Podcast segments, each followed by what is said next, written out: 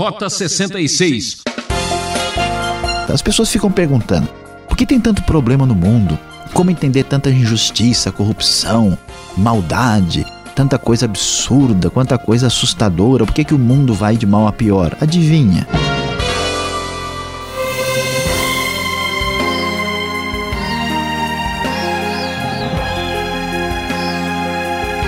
Está começando mais um Rota 66, o caminho da liberdade. A série Cartas da Prisão continua explorando a Epístola aos Efésios, hoje capítulo 2. O professor Luiz Saião, que está muito generoso, fala sobre isso que é custo-benefício, tudo de graça. Para valorizar o que ganhamos, precisamos entender que não merecíamos nada. Na verdade, quem é amigo do mundo não pode ser amigo de Deus, não é mesmo? Fique com a gente e descubra o valor da fé e o sabor da graça. Prezado ouvinte, depois de ouvir uma frase como essa, você talvez esteja pensando se vamos falar de uma grande liquidação. Afinal de contas, o estudo é sobre a Bíblia ou sobre a economia? O que é que está acontecendo? Vamos nos lembrar do que já vimos aqui no livro de Efésios, essa carta de Paulo que traz uma orientação teológica importantíssima, vai nos falar sobre qual é a nossa situação em Cristo Jesus. Aqueles convertidos da cidade de Éfeso e principalmente da região ali da Ásia Menor, que tinham vindo do paganismo, que tinham muito medo dos espíritos maus que dominavam a sua vida, agora, depois de receberem a salvação em Cristo, estavam sendo conscientizados do que havia acontecido, estavam compreendendo qual era a sua nova posição em Cristo. E olha que coisa maravilhosa e extraordinária, vamos ver o que Paulo nos fala neste capítulo sobre a graça de Deus, a nova vida que temos em Cristo Jesus depois desta salvação gratuita. O texto diz: Vocês estavam mortos em suas transgressões e pecados, nos quais costumavam viver quando seguiam a presente ordem deste mundo e o príncipe do poder do ar, o espírito que agora está atuando nos que vivem na desobediência. Paulo vai falar da grande transformação que os cristãos efésios experimentaram. Antes, eles viviam nos seus pecados, nas suas práticas perversas, seguindo a Satanás, chamado aqui de o príncipe do poder do ar. Eles viviam na desobediência e estavam mortos nos seus pecados, diz o texto. E a palavra divina continua dizendo: anteriormente, todos nós também vivíamos entre eles, satisfazendo as vontades da nossa carne, seguindo os seus desejos e pensamentos. Como os outros, éramos por natureza merecedores da ira, claro que a ira divina, porque os pecados acumulavam juízo sobre nós. Todavia, Deus, que é rico em misericórdia, pelo grande amor com que nos amou, deu-nos vida com Cristo quando ainda estávamos mortos em transgressões, pela graça vocês são salvos. Veja só que coisa extraordinária! Talvez você já tentou aí muitas vezes levar grande vantagem num negócio procurando a melhor relação custo-benefício. A realidade do evangelho da salvação é extraordinária.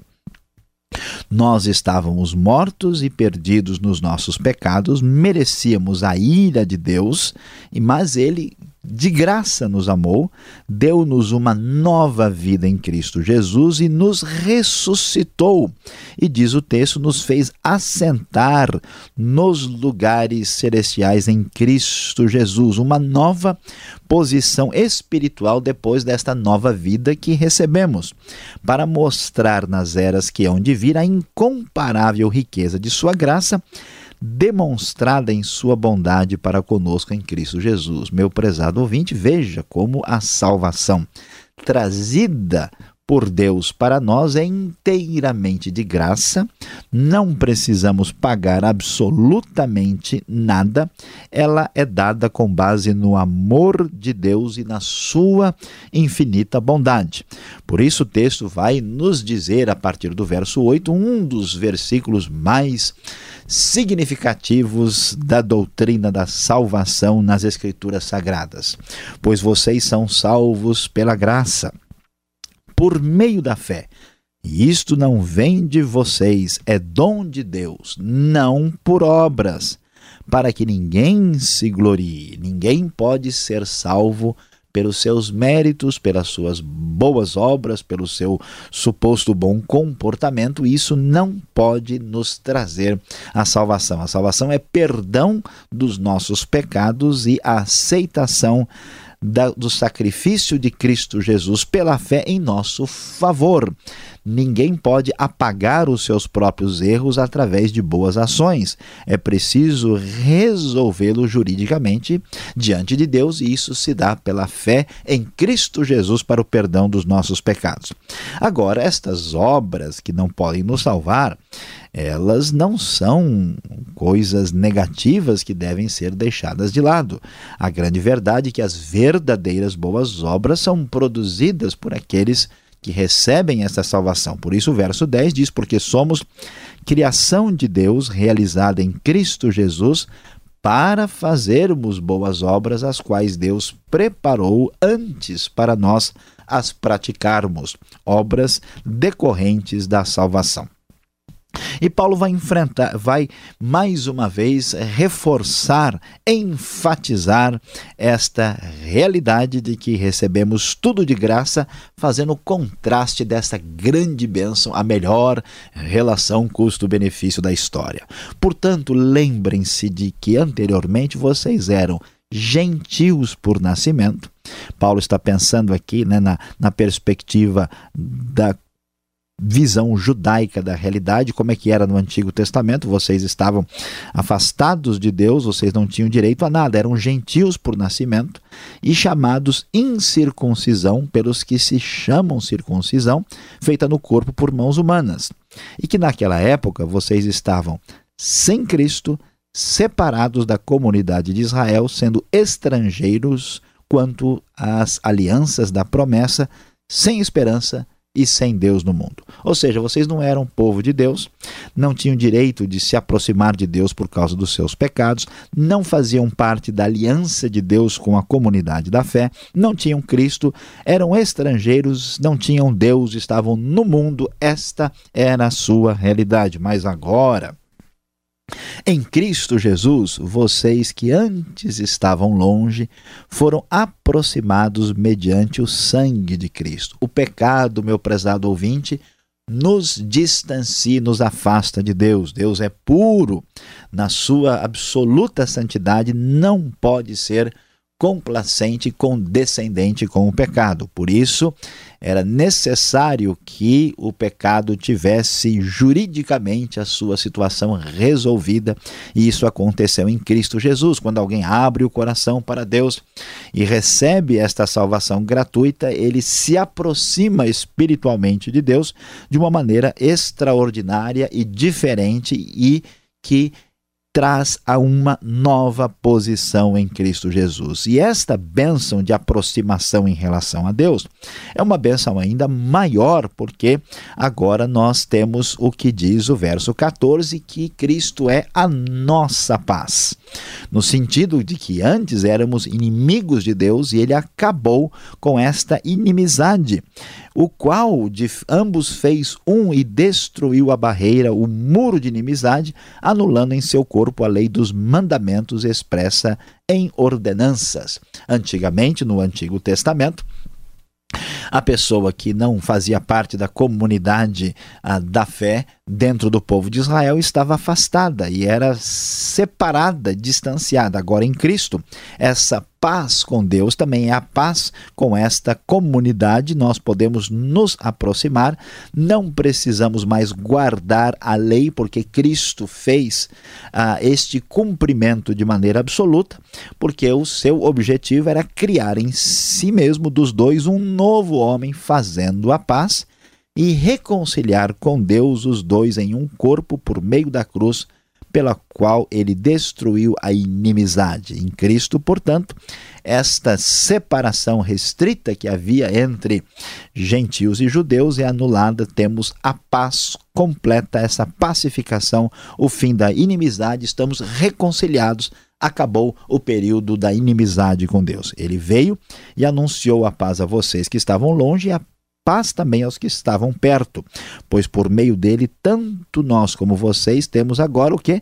Acesso ao Pai por um só Espírito. Meu prezado ouvinte, acabou a burocracia espiritual. Para chegar a Deus, você não precisa passar por tantos sacerdotes, líderes religiosos, pessoas especiais, santos diferenciados, não através de Cristo Jesus, o mediador entre Deus e os homens, você tem acesso direto a Deus. Portanto, vamos comemorar porque tudo isso é de graça. Melhor Relação custo-benefício da história.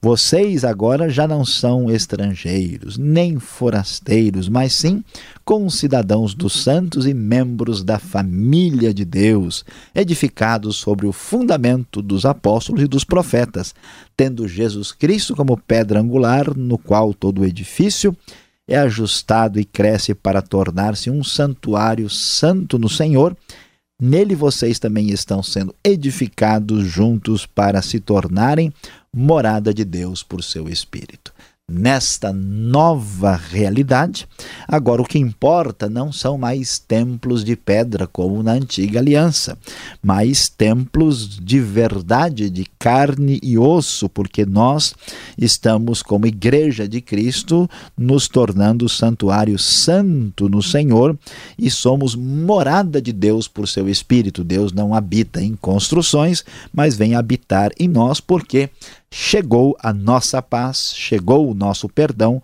chegou a nossa ressurreição espiritual, chegou a nova vida em Cristo Jesus. Meu prezado ouvinte, diante dessa realidade, nós vamos nos agarrar a esta verdade com todo amor, com toda força e com toda raça, porque afinal de contas, tudo isso foi nos dado de graça.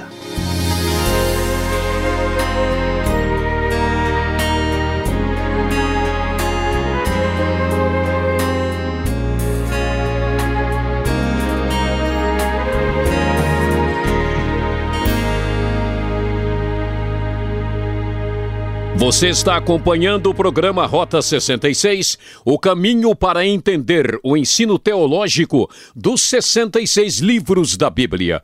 Esta é a série Cartas da Prisão, Epístola de Paulo aos Efésios, capítulo 2.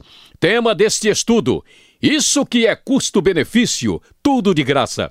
O Rota 66 tem produção e apresentação de Luiz Saião e Alberto Veríssimo. Na locução, Beltrão. Não esqueça, participe escrevendo para o e-mail rota66 transmundial.com.br ou caixa postal 18.113 CEP 04626-970 São Paulo, capital. Agora, respondendo às perguntas de graça. Confira!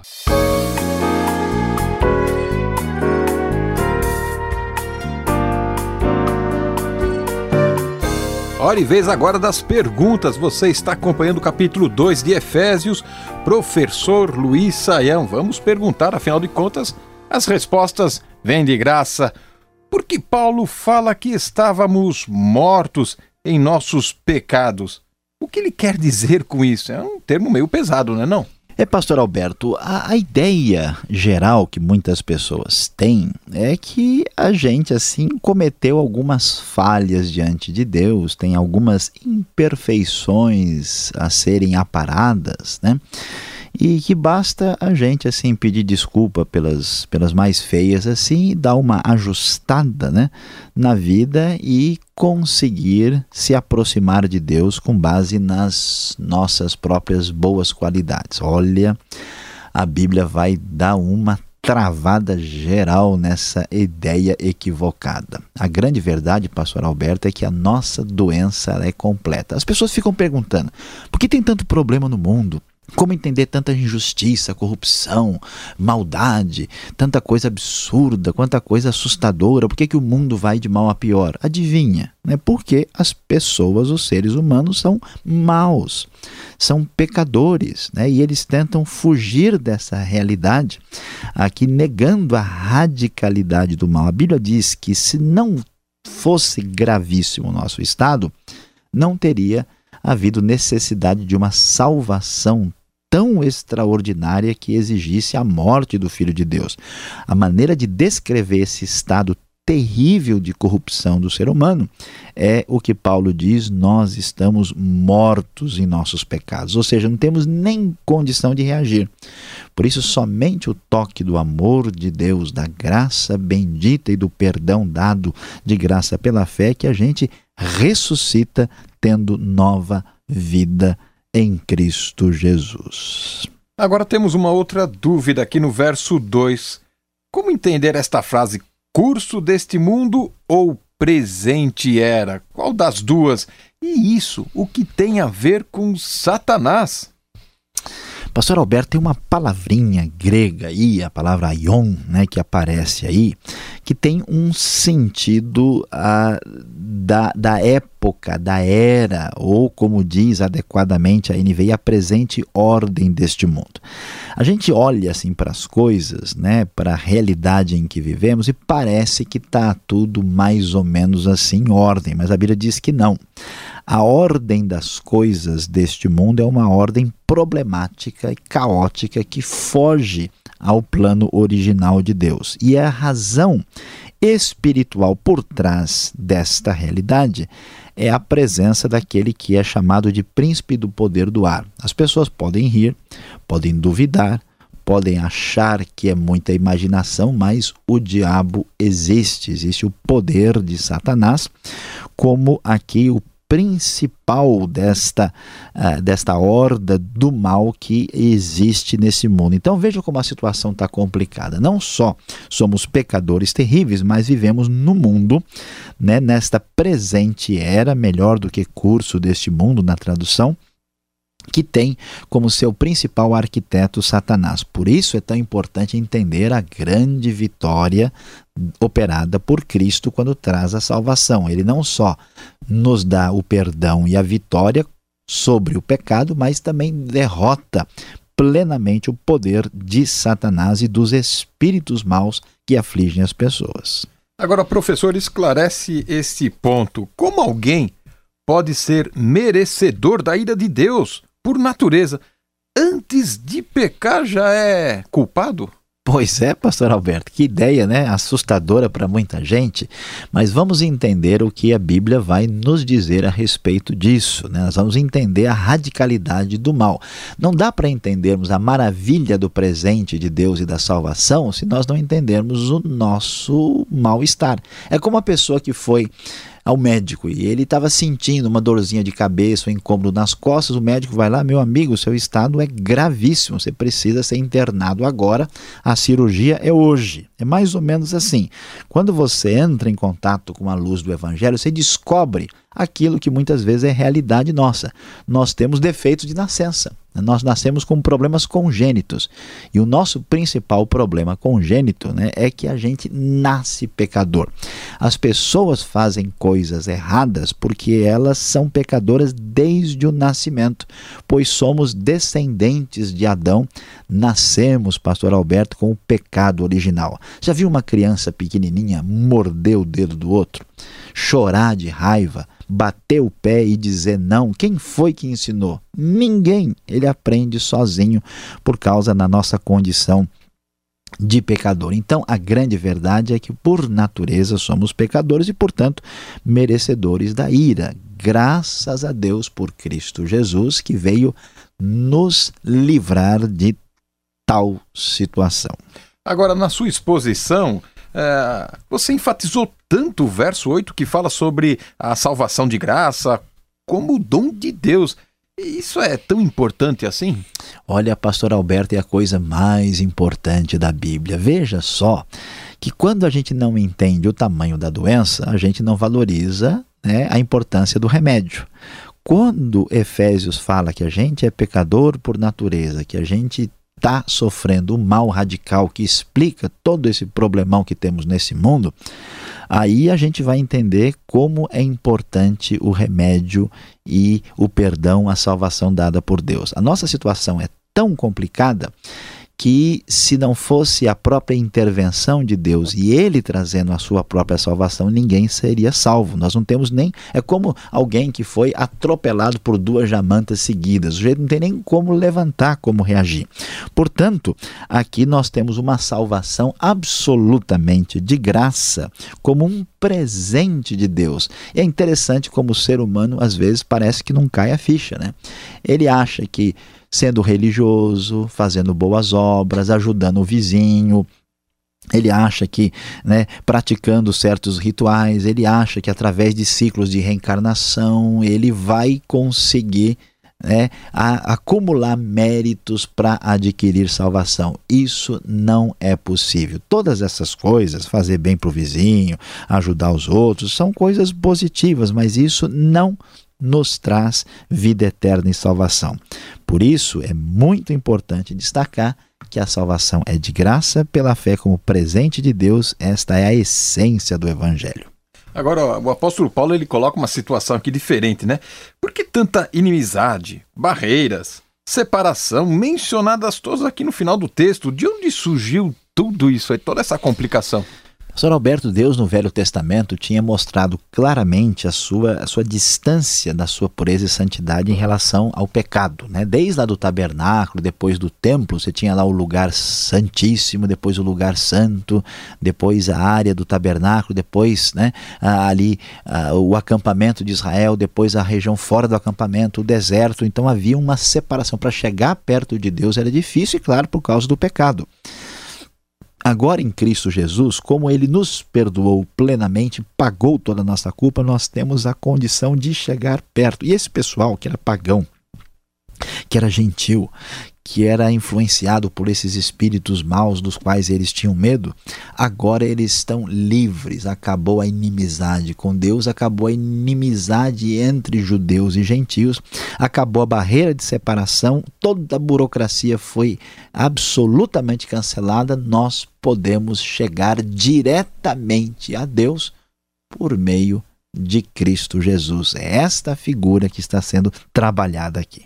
E outra figura que aparece no final do capítulo 2, né? Qual a importância de sermos santuário de Deus, morada de Deus? Isso era alguma novidade na época? Novidadíssima, pastor Alberto. Interessante, né? Porque é, eles não podiam nem se aproximar. Veja que no templo de Deus, os gentios tinham que ficar lá atrás, no pátio preparado para eles, né? Então era difícil chegar perto do lugar que simbolizava a morada divina. Agora, em Cristo Jesus, pela habitação do Espírito Santo, olha que maravilha. Deus não está mais preocupado com prédio de igreja, com templo religioso, com belas construções que podem ter bastante valor arquitetônico, mas a grande verdade é que através do Espírito de Deus, Deus passa a habitar em nós. O grande templo que Deus está interessado é a sua vida. Ele quer habitar em você por meio do Espírito Santo, através de Cristo Jesus, nosso Salvador e Redentor. Bom, dito tudo isso, qual o custo e benefício desse estudo? É o que você vai saber a seguir.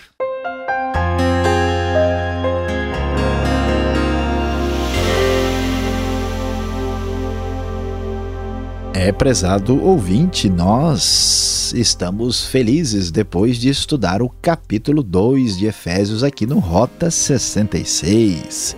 Isso é que é custo e benefício, tudo de graça. E você, prestando atenção e levando a sério o que você ouviu, você só tem a ganhar. Veja só, preste atenção quando descobrimos que a salvação eterna é dada absolutamente de graça, devemos ficar muito contentes. Agora basta receber pela fé este maravilhoso presente. Acabou mais um programa Rota 66, mas não fique triste. Já temos um novo encontro aqui nesta emissora e horário para a continuação deste estudo sensacional. Rota 66 é uma realização transmundial. E acesse o site transmundial.com.br e a você ouvinte, a paz do Senhor. Tchau.